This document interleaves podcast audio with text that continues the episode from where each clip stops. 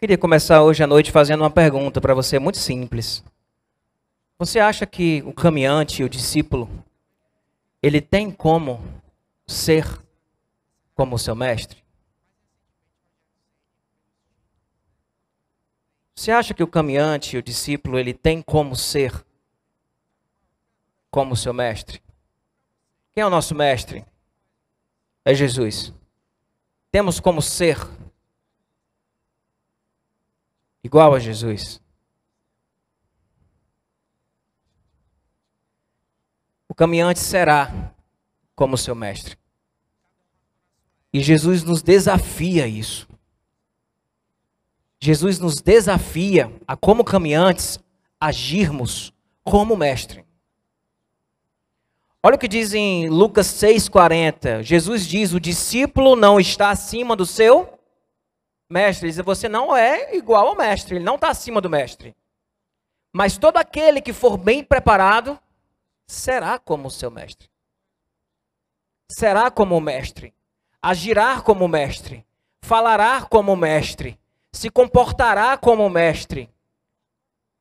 Ao ponto de talvez alguém olhar e dizer: Mas esse cara aí parece um discípulo de Jesus. Porque Paulo vai dizer que nós temos a mente de Cristo. Esse cara pensa como Jesus, ele age como Jesus. Ele deve ser caminhante, ele deve ser discípulo de Jesus. Lá em Mateus 10, 24 e 25, a mesma coisa. O discípulo não está acima do seu mestre, nem o servo está acima do seu senhor. Basta ao discípulo ser como o seu mestre e ao servo como o seu senhor.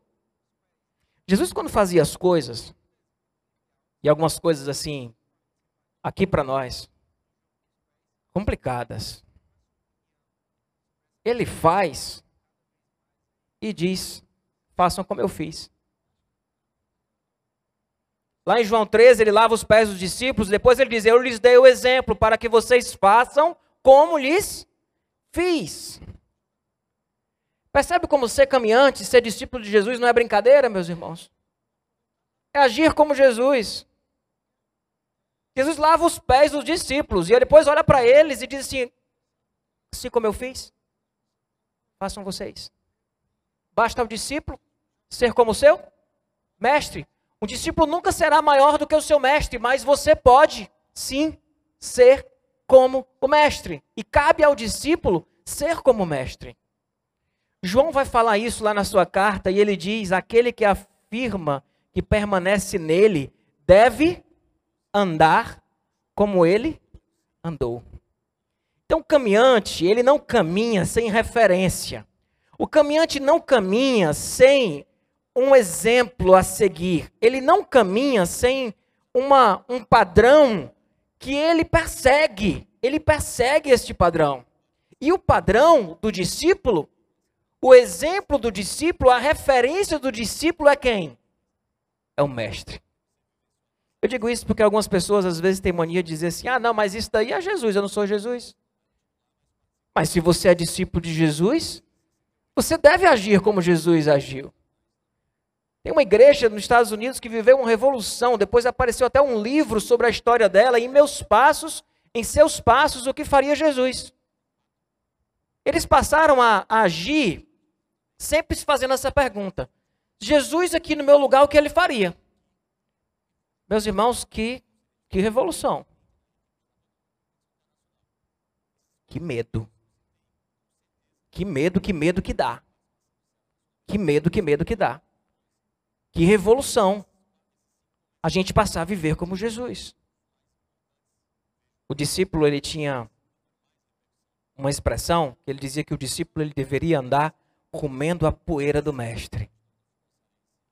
Ele deveria andar assim tão perto do mestre e tão atento ao mestre que quando a poeira que o mestre fazia pegava nele. Será que como caminhante nós temos vivido assim tão colados em Jesus como nossa referência que a poeira dele tem pega em nós? Você conhece Jesus? Você conhece Jesus? E aí eu não estou falando desse encontro sobrenatural com Jesus, não. Eu estou falando, você conhece Jesus. Porque tem gente que não é caminhante e conhece Jesus mais do que alguns que são caminhantes. Quando eu faço essa pergunta, eu estou perguntando para você se você conhece Jesus como caminhante, se você tem, sabe o que Jesus disse. Eu estou sendo bem básico mesmo. Você sabe o que Jesus disse? Você conhece os ensinos dele? Lembra que o, o discípulo, até a criança, até os nove anos, ela tinha a Torá decorada? E de que depois o cara ia decorar o Talmud. As palavras de Jesus, aquilo que nós temos, né? Porque muita coisa foi dita que não está no texto. Mas aquilo que foi dito, você conhece. Você já se debruçou. Quantas vezes você já leu os evangelhos? E já leu aquilo que foi dito sobre Jesus nos outros textos da palavra? Porque Jesus mesmo disse, quando estava no caminho de Emaús, e foi mostrando para os discípulos ali tudo o que dizia a respeito dele nas Escrituras. E que Escritura era essa? Era o Antigo Testamento. E depois a igreja viveu uma vivência, um encontro e uma caminhada com esse Jesus e deixou um registro desse testemunho.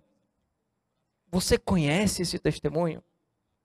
Você conhece os evangelhos? Você tem as falas de Jesus com você? Você tem intimidade com aquilo que seu mestre disse? A gente quando está na faculdade, eu estou agora na faculdade, a pessoa, o pessoal que segue uma linha, estou fazendo psicologia, então tem as várias abordagens da psicologia, e o pessoal que segue um, uma linha específica, né, uma abordagem, eles sabem decorado um bocado de coisa que o, que o pensador lá disse. Ah, porque Freud falou isso, Moreno falou isso, Fritz falou isso, Rogers falou isso. O cara vai falando ele sabe tudo que o cara falou. Estudou aquele negócio. Conhece. Você conhece? Eu vou mandar essa semana pelo WhatsApp, no grupo. Tá? E quem não está assistindo daqui ao vivo, está assistindo pela internet, vai estar tá o linkzinho aí na, na descrição do vídeo. Para você que está assistindo pela internet, entrar no grupo de WhatsApp para receber esse material. Eu vou enviar um, um plano de você ler o ministério de Jesus em ordem cronológica, fazendo um cruzamento dos quatro evangelhos e lendo a história e a vida de Jesus de uma ordem cronológica. É um começo para você, caminhante. Porque se você não conhece Jesus na intimidade, você não conhece Jesus, sabe, sendo capaz de repetir algumas falas de Jesus, e não apenas repetir como algo cognitivo, mas ter isso guardado também no nosso coração, não é isso que diz o Salmo 119, né? Escondi a tua palavra no meu. Tão bonito isso, né? Escondi a tua palavra no meu coração. Então, essa palavra que nós temos, Jesus é a palavra, é o Logos, é o Verbo. Mas essa palavra que nós temos escrita, esse registro que nós temos sobre tudo que Jesus fez e tudo que Jesus ensinou, precisa estar guardado no coração do caminhante. Precisa. Interessante, meus irmãos, que o caminhante da época, né, os apóstolos, os discípulos, eles foram escrever as coisas que Jesus disse depois.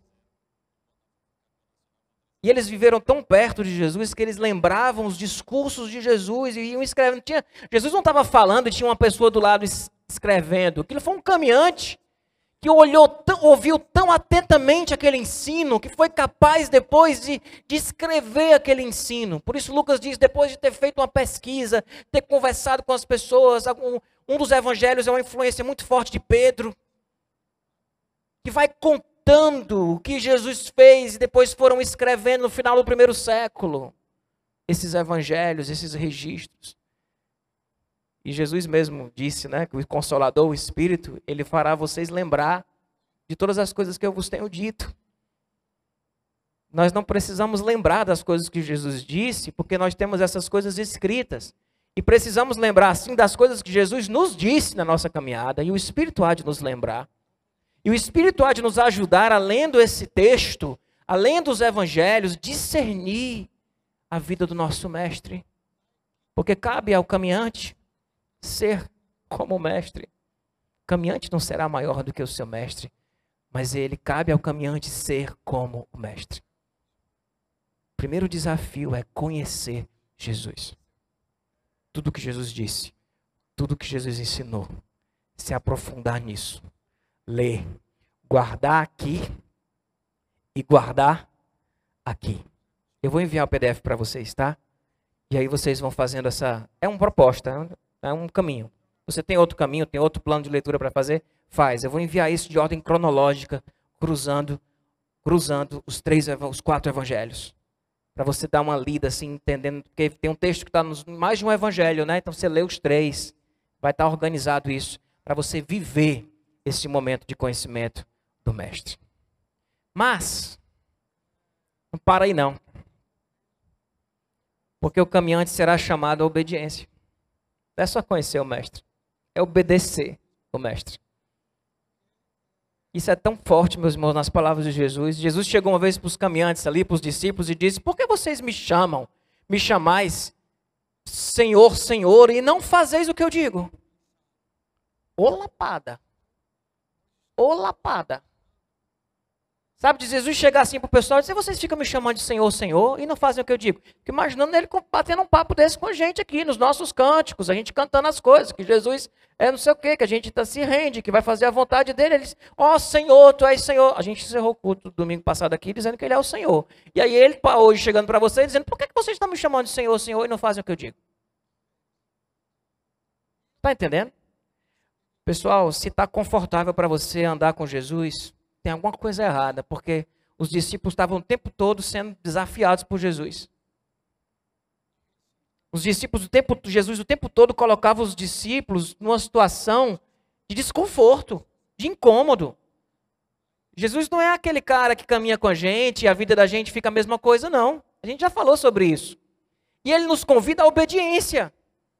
A obediência. Lá em João 14, 15 diz: Se vocês me amam, obedecerão os meus mandamentos. Se vocês me amam, obedecerão os meus mandamentos. Não tem esse papo, dizer que você é cristão, que você é um seguidor de Jesus, que você é um discípulo de Jesus, mas você não obedece os mandamentos de Jesus.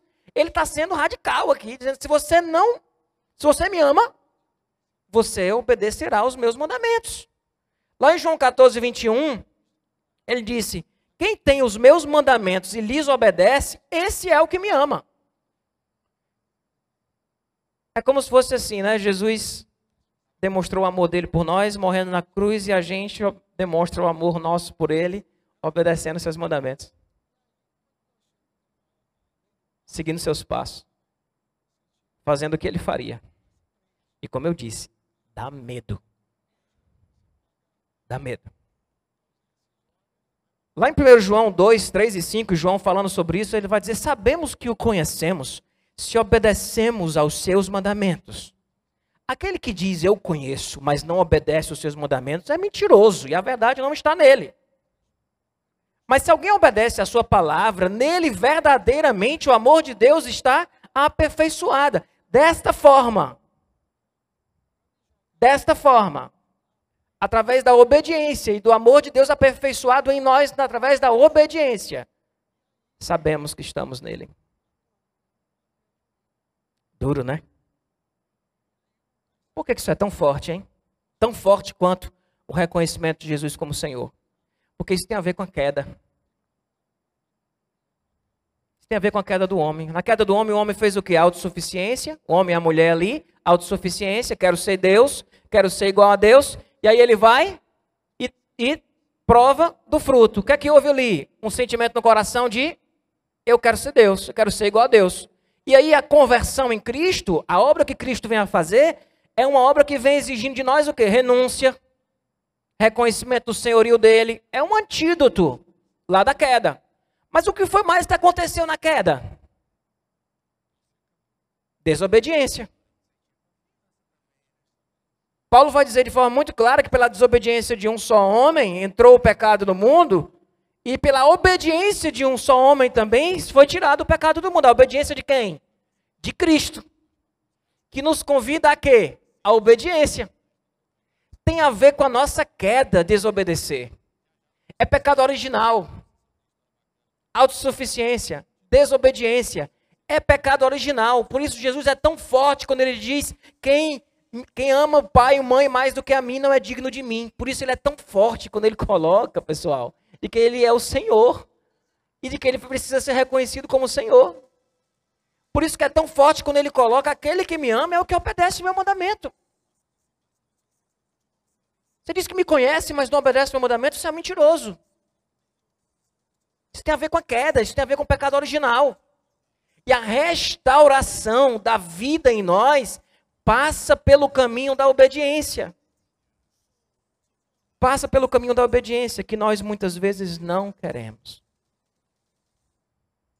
Mas aí vem uma pergunta: obedecer a qual mandamento?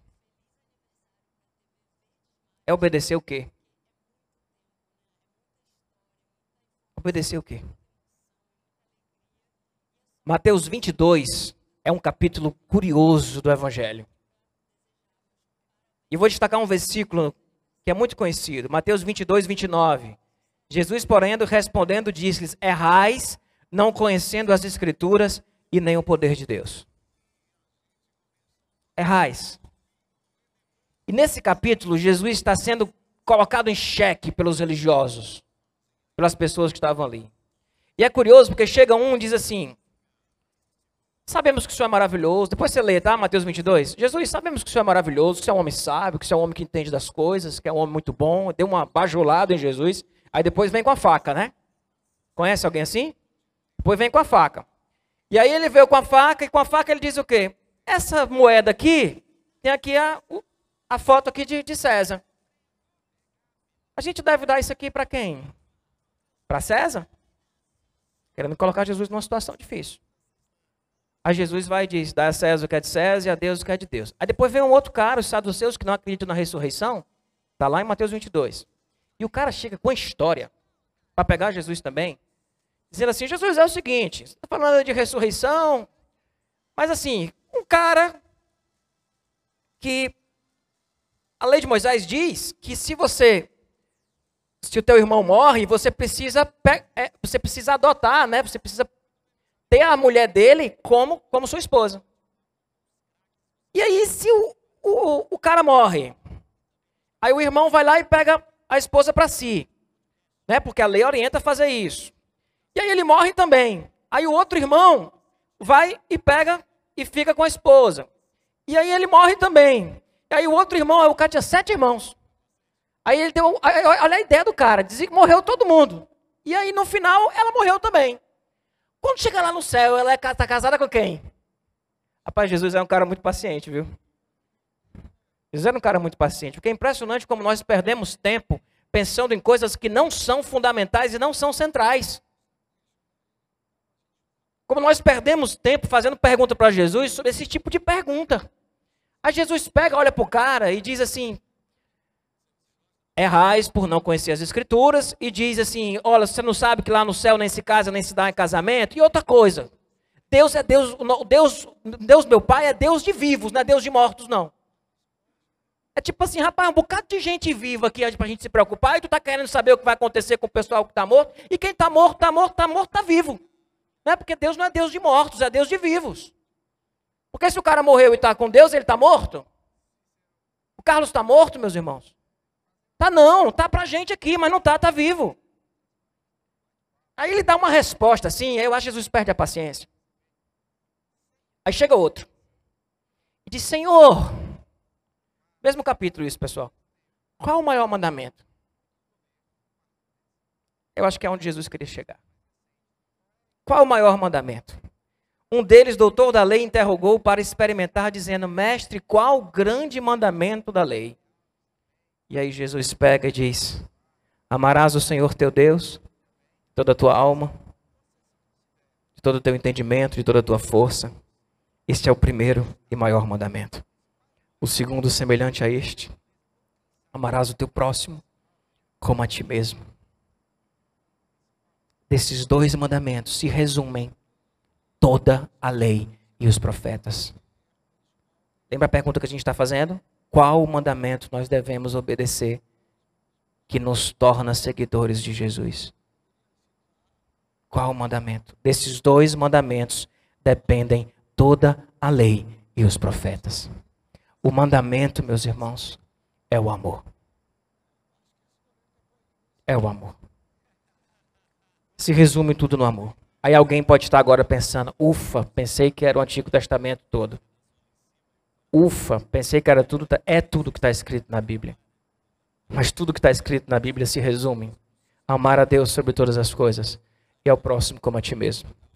E amar, embora seja simples e divino, não é fácil para nós, natureza de natureza tão pecadora. O mandamento é esse. Jesus chega deixando isso muito claro. Lá em 2 João 6, João falando sobre, sobre Jesus, ele diz: E este é o amor, que andemos em obediência aos, aos mandamentos.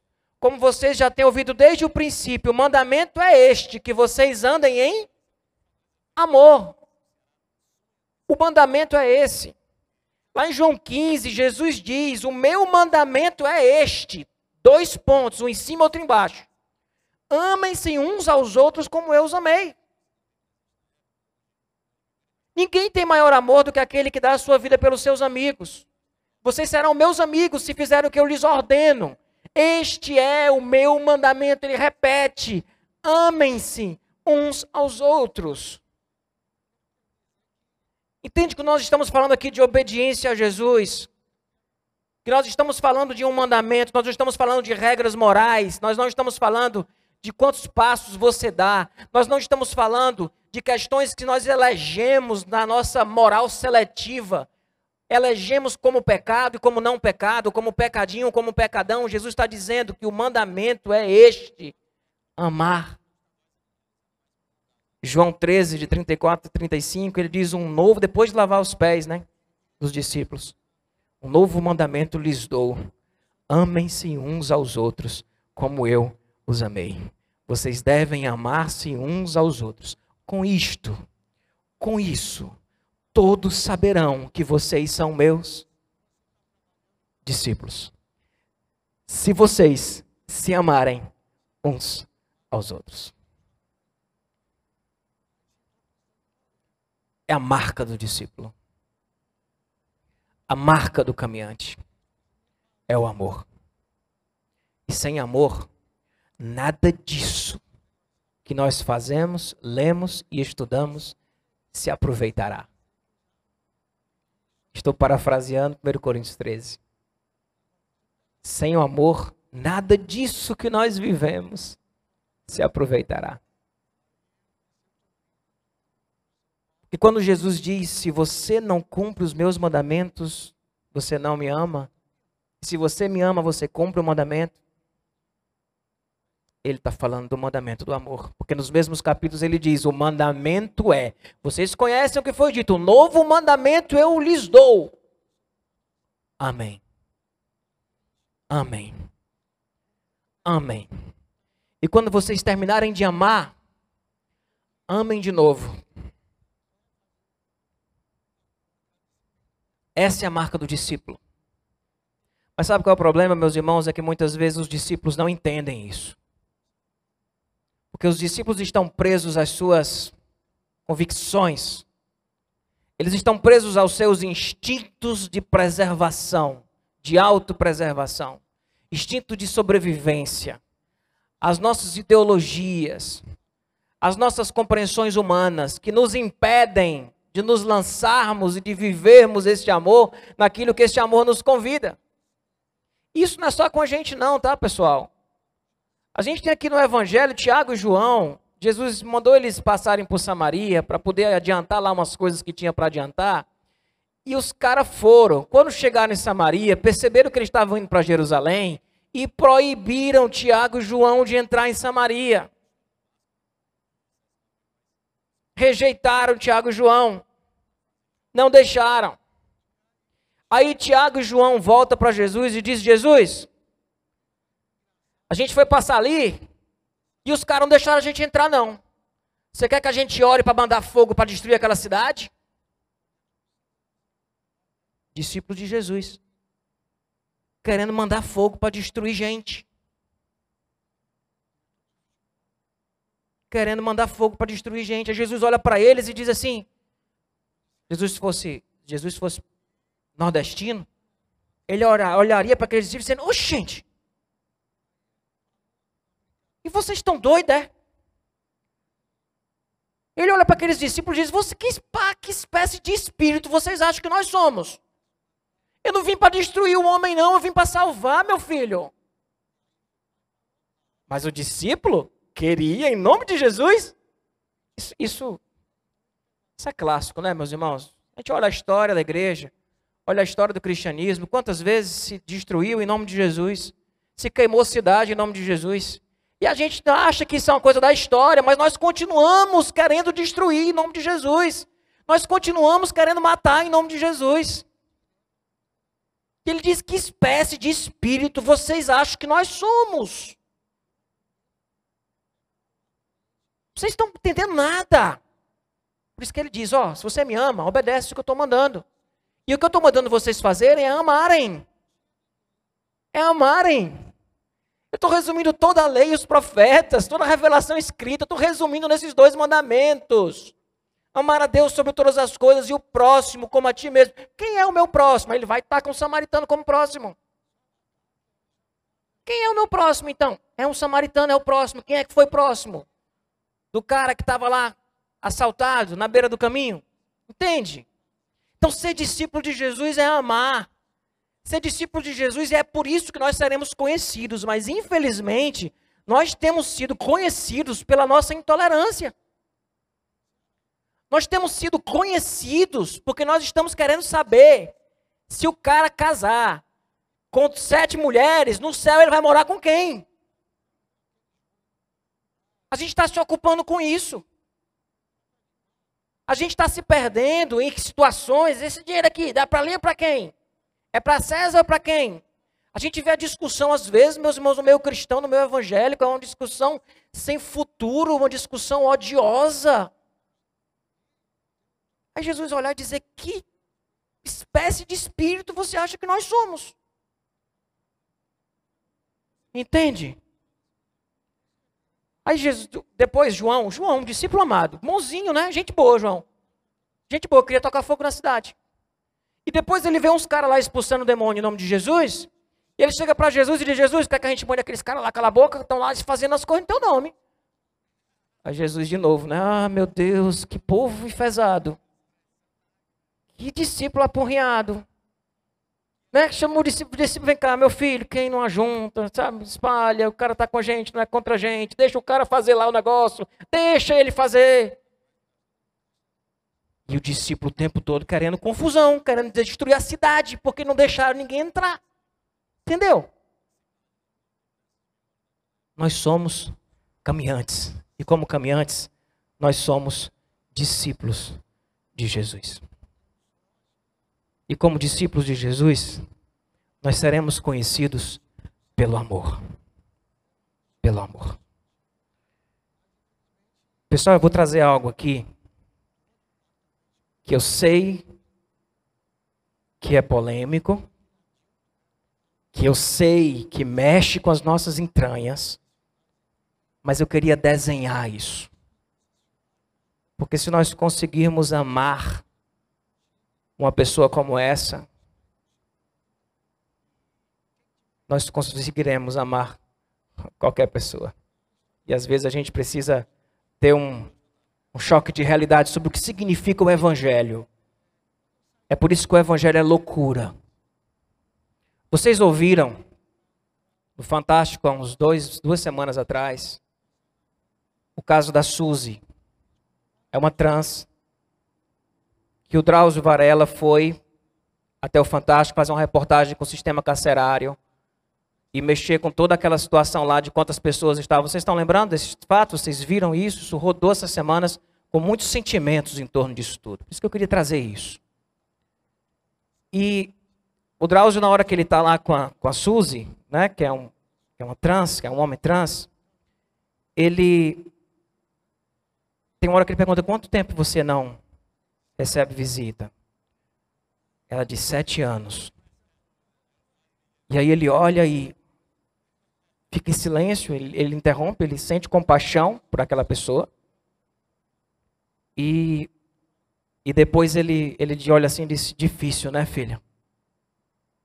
Posso te dar um abraço? Aí ele vai e abraça a Suzy. Ele vai e abraça a Suzy. Depois, na semana, vem toda a pancada. Porque Suzy está presa por assassinato. Ela está presa por ter estuprado e matado uma criança de oito anos. E aí, a, a resposta da sociedade sobre o fato do, do Drauzio Varela ter abraçado aquela, aquela pessoa, se já pelo fato de ser trans já gerou um bocado de coisa, se está preso, está tratando como coitadinho e não sei o quê, quando vem a história depois e a mãe da criança aparece e, e, e a sociedade, e ele precisa depois se pronunciar, dizendo que ele não sabia, ele não pergunta o crime das pessoas como médico, e ele naquele momento ele sentiu compaixão daquela pessoa e abraçou. Uma pessoa que eu gosto muito de ver alguns textos dele, eu não vou lembrar direito o nome, porque eu não decorei o nome lá no, no Instagram, depois eu coloco. Ele coloca que a, o, o Drauzio Varela, como ateu que é, estava naquele momento sendo muito mais parecido com Jesus do que alguém que se diz crer em Deus e em Jesus, por sentir aquela compaixão. Quando ele sabe sobre o que aconteceu, a gente não tem ele dizendo que não abraçaria. Porque independente do que aconteceu e do que foi feito, ele naquele momento sentiu compaixão por aquela pessoa e derramou graça sobre ela. Eu quero soltar o vídeo, porque eu acho que esse vídeo traduz o sentimento da gente como sociedade.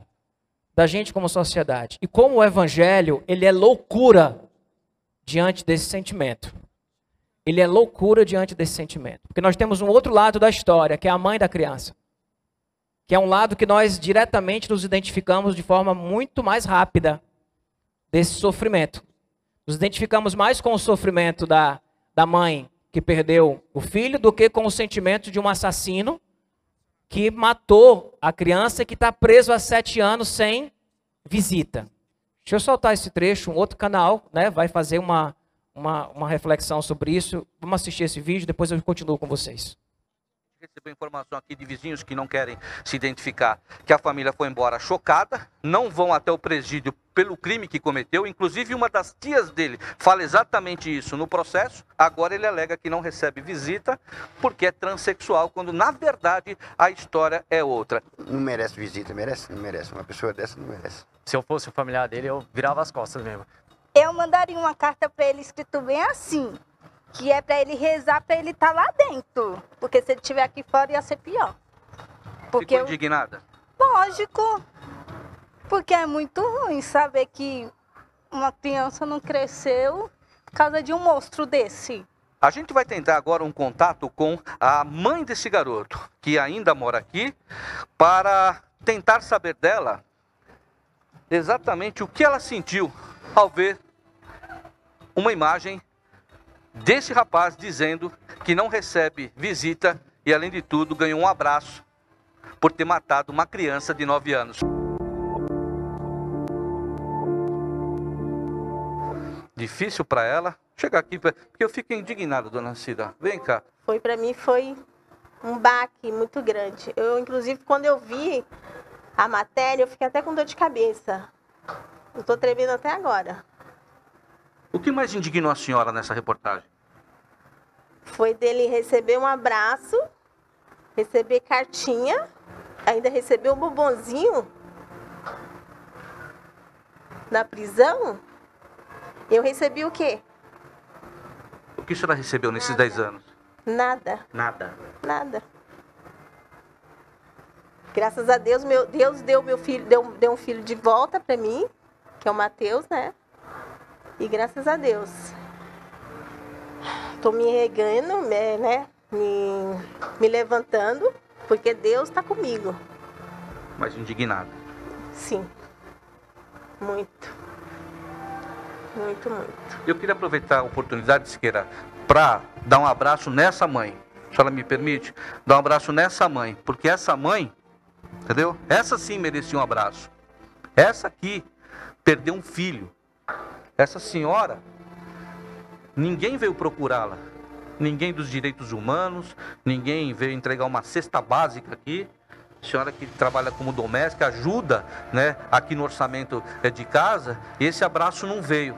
Então eu vou permitir de novo, pedir para a senhora me permitir, em nome de toda a sociedade do bem, da sociedade do bem, dar um abraço na senhora. Tudo bem? Amém. Dá licença, dona Cida.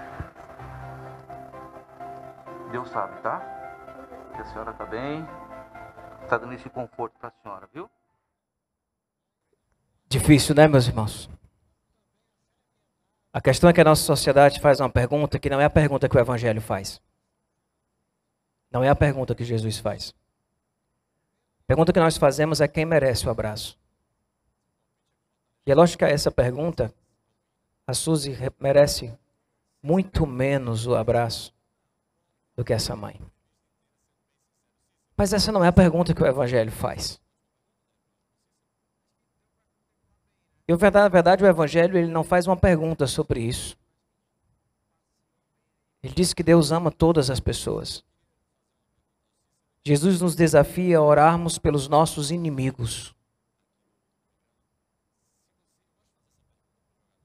A dor dessa mãe é irreparável.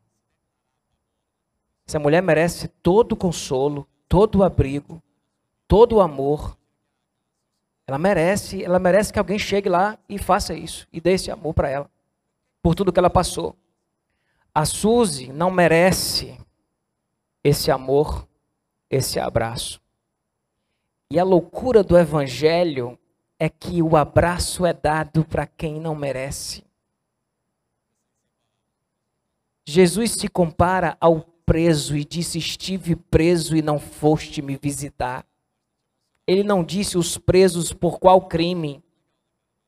O Evangelho vai dizer que não existe uma sociedade do bem, que todos nós somos pecadores e não merecemos o abraço de Deus. Se recebemos esse abraço, é pela graça infinita do nosso Deus. Jesus está na cruz e tem um ladrão do lado dele sendo crucificado. Meus irmãos, a crucificação era uma morte para os piores dos piores dos piores. Jesus foi condenado a uma morte que só os grandes malfeitores, os grandes malfeitores, eram submetidos. Jesus olha para aquele ladrão e diz: Hoje mesmo estarás comigo no paraíso.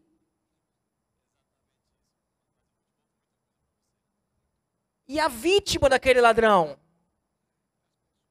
Deus está lá amando também. E o cristão, embora o, o, cristão e o discípulo de Jesus, ele olha para uma história dessa, ele sente náuseas, mas ele precisa entender que a Suzy é alguém especial e amada por Deus, e não importa o que ela fez nesse sentido, não vai mudar o amor de Deus por ela. Ou existe pecado que a pessoa comete que não tem perdão? Se Suzy se entrega ao Senhor Jesus e reconhece seus pecados e reconhece Jesus como Salvador, você crê que ela vai para onde, meu irmão? Para o mesmo lugar do ladrão da cruz que estava ao lado de Jesus. Isso é loucura. Isso não cabe nas nossas entranhas, isso não cabe no nosso estômago. E foi por isso que mataram Jesus. E por isso que obedecer o mandamento de amar é tão complicado. Porque eu assisti a reportagem, eu vi a situação, me compadeci. Quando eu fui ver essa mãe, eu chorei. Eu chorei. Eu chorei por imaginar o sofrimento dessa mãe diante de tudo que aconteceu. E o sentimento da sociedade é de que ele merece, não merece abraço, não merece visita. Jesus diz: Eu estive preso, você não foi me visitar. Jesus se coloca no lugar do malfeitor. Que evangelho é esse?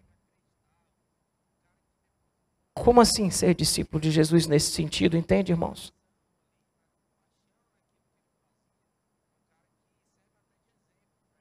O abraço de Deus está para os dois. Isso nós não aceitamos. Porque nós queremos justiça. Mas Deus cumpre a sua justiça junto com a sua graça. Por isso ele diz: Minha vingança, eu retribuirei. O homem não quer isso, porque deixa a vingança com Deus. É a história de Jonas. Eu vou deixar o Senhor fazer, fazer lá o Nínive. O Senhor vai acabar perdoando Nínive, Deus. Esse povo é ruim, merece morrer. Aí eu vou lá pregar. O Senhor vai acabar perdoando Nínive. Mas o papel do caminhante, do discípulo, é amar. É propagar uma mensagem de amor, de graça. E eu creio, meus irmãos, num evangelho que é capaz de mudar os nossos corações e de nos ensinar que mais importante do que qualquer mandamento que nós possamos eleger em nossa vida é o amor. E de que nós seremos conhecidos pelo amor. Aí você diz, pastor, desculpa, mas é porque não foi seu filho. E eu digo que se fosse meu filho, eu teria muita dificuldade. Mas isso não muda a verdade de que o nosso papel é amar. Não muda essa verdade. E há quem, como caminhante e seguidor de Jesus, consiga fazer isso. Como o mestre fez, porque não foi isso que o mestre fez? Estevão estava sendo apedrejado, dizendo: Pai, perdoa-lhes, porque eles não sabem o que fazem. Como Jesus fez para aqueles que estavam lhe afligindo, perdoando um, um criminoso. Que se nós fôssemos saber, você já leu esse texto imaginando qual foi o crime daquele cara que disse que hoje mesmo estaria no céu? Teve tempo para fazer boa obra nenhuma. Já imaginou a mídia batendo em cima e a sociedade se revoltando porque Jesus colocou no céu um cara que fez um mal para um bocado de gente? E aí? E aí, como é que fica a sociedade do bem? As pessoas de bem da nossa sociedade. Quem são essas pessoas do bem de nossa sociedade?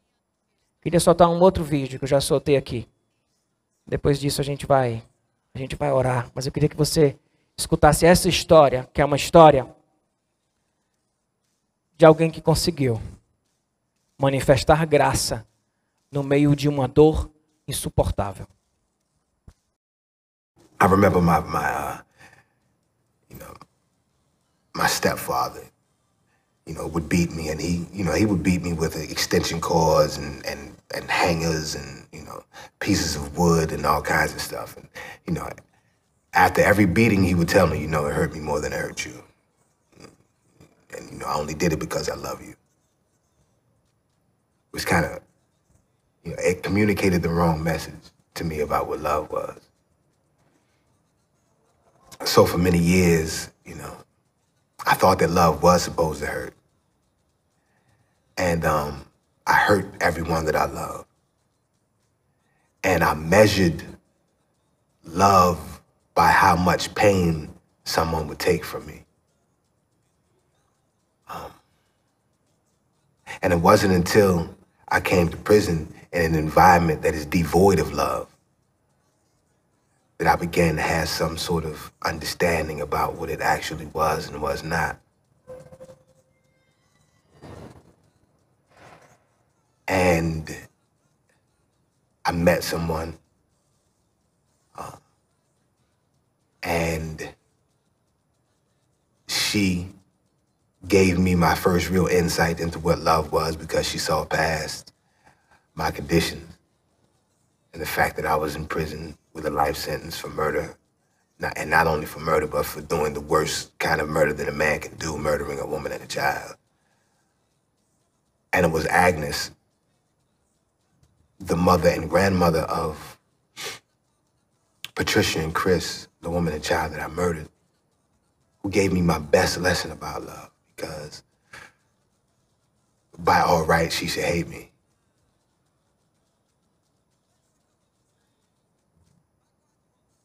But she didn't. And over the course of time and through the journey that we took. That's been pretty amazing. She gave me love. And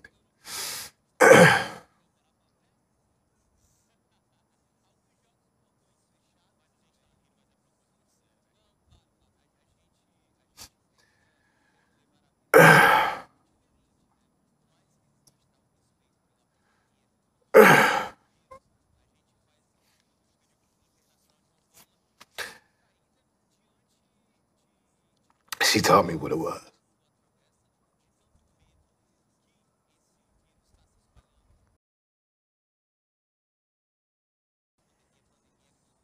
Esse homem tinha uma história, como todos nós temos, que não justifica os nossos atos.